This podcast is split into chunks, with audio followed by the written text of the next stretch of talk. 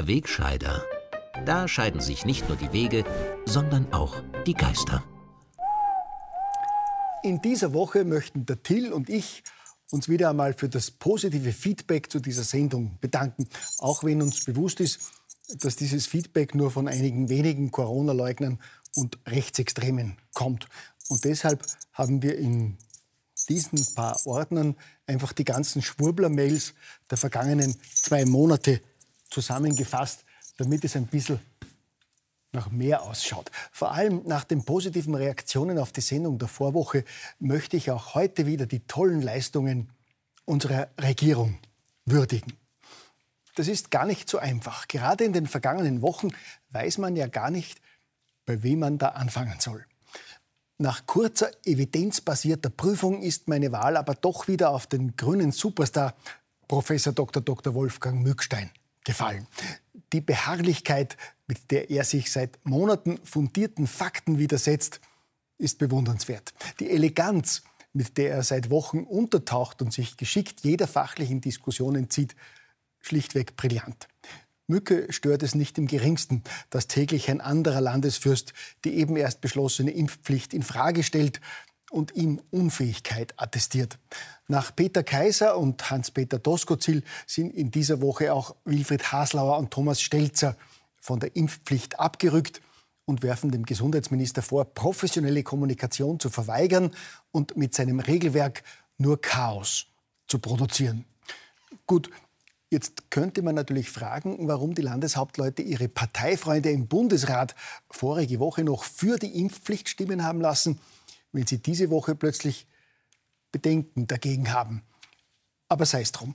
Vielleicht haben sich Rot und Schwarz ja auch einfach nur die hippen Neos zum Vorbild genommen, die ja ebenfalls zunächst dem Gesetz für die Impfpflicht zugestimmt hatten und ein paar Tage später dann gegen die Verordnung dazu votiert haben. Ich finde ja, dass sich die Neos in der Corona-Krise überhaupt besonders profilieren konnten. Da weiß man sofort, woran man ist. Nehmen wir zum Beispiel den mächtigen Wiener Vizebürgermeister Christoph Wiederkehr, der von König Ludwigs Gnaden ja auch Statthalter für Jugend und Bildung ist. Der pinke Politiker hat am Donnerstag auf Twitter stolz erklärt, dass er in den Wiener Kindergärten jetzt die Corona-Regeln für geimpfte und genesene Kinder erleichtert was nichts anderes heißt, als dass er jetzt die bewährte Impfapartheid auch im Kindergarten einführt, damit ungeimpfte Kinder ausschließt und deren Eltern dazu drängen will, ihre Kinder impfen zu lassen. Großartig, Herr Wiederkehr. Mit solchen Aktionen steht einem wiederkehrenden Erfolg bei der nächsten Wahl wohl nichts im Wege, gell? Aber Vorsicht, derlei Kritik an den unfehlbaren Neos zu üben, führt dazu, dass die pinke Mediensprecherin in einschlägigen Medien wieder mit ihrer Lieblingsbeschimpfung hausieren geht. Der Wegscheider sei hinterhältig. Nun, es gibt ja verschiedene Wege, wie politische Mauerblümchen versuchen, auf sich aufmerksam zu machen. Wenn ich dazu beitragen kann, freut mich das natürlich. Aber zurück zu wirklich Wichtigem, zur Erfolgsbilanz der Regierung. Ihr Beharren auf der evidenzbasierten Impfpflicht zeitigt ja bereits erste Erfolge. Zigtausende Bürger haben schon in den ersten Tagen die Impfzentren gestürmt. Und man merkt auch, dass die Menschen den Zwang gar nicht gebraucht hätten, weil sie es ja ohnehin kaum erwarten können, sich die heilsbringende Gensubstanz injizieren zu lassen. Ich habe so lange damit gewartet, weil ich äh, sehr Angst hatte vor der Impfung und auch meine Bedenken. Und ja, ich bin jetzt noch immer nicht ganz dafür und ich mache das eigentlich jetzt nur, weil die Impfpflicht kommt. Belastend und deprimierend einfach, weil ich will nicht gezwungen werden für etwas und ja, ich gehe mit einem ganz unguten Gefühl dahin. Ja gut, dafür haben halt andere ein gutes Gefühl. Der Gesundheitsminister, der Bundeskanzler, der Ärztekammerpräsident, der nette Herr, der bei Gecko täglich im Kampfanzug den Fernsehkasperl gibt.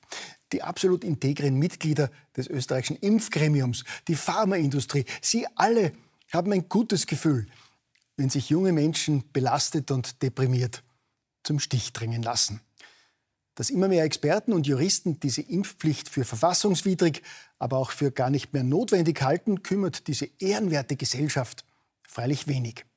So wie es ja auch den Professor Dr. Dr. Mückstein herzlich wenig kümmert, dass ungeimpfte jetzt zwar wieder ins Gasthaus gehen, aber nach wie vor nicht Skifahren dürfen.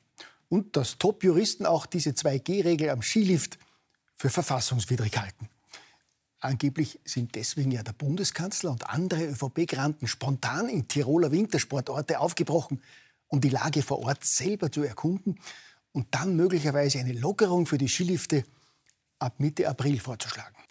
Abgesehen von berechtigten Bedenken gegen all diese gefährlichen Lockerungen dürfen wir aber unser primäres Ziel, die Beibehaltung der Impfpflicht, nicht aus den Augen verlieren.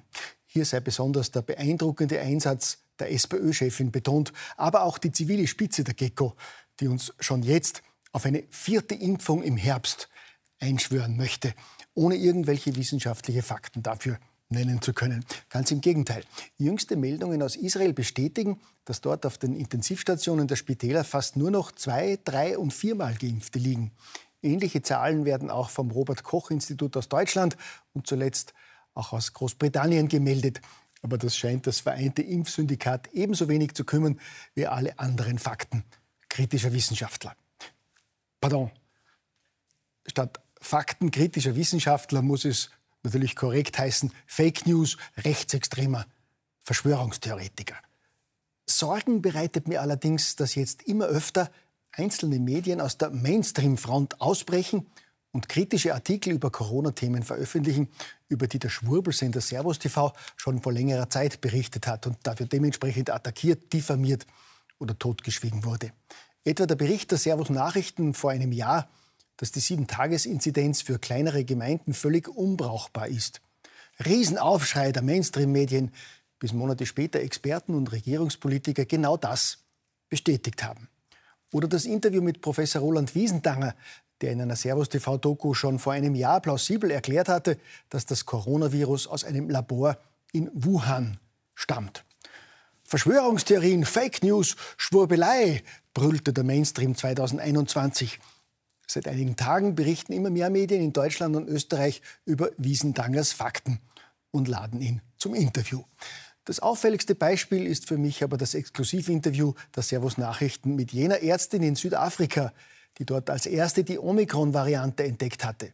Schon vor Wochen hatte die Vorsitzende des südafrikanischen Ärzteverbands den Kollegen von den Servus Nachrichten exklusiv berichtet, dass die Omikron-Variante einen viel milderen Verlauf hat und dass sie von Ärzten aus Europa dringend gebeten wurde, nicht über diesen milderen Verlauf zu sprechen, sondern zu sagen, es sei eine ernste Erkrankung um das Narrativ der gefährlichen Omikron-Mutation möglichst lange aufrechtzuerhalten, wurde dieser brisante Bericht der Servus Nachrichten wochenlang totgeschwiegen. Jetzt schmücken sich zahlreiche Medien stolz mit dieser Story. Gott sei Dank kümmert das den Gesundheitsminister, die restliche Regierung und das ehrenwerte Impfkartell herzlich wenig, denn die halten eisern an der Impfpflicht fest. Es geht schließlich um unser aller Wohl.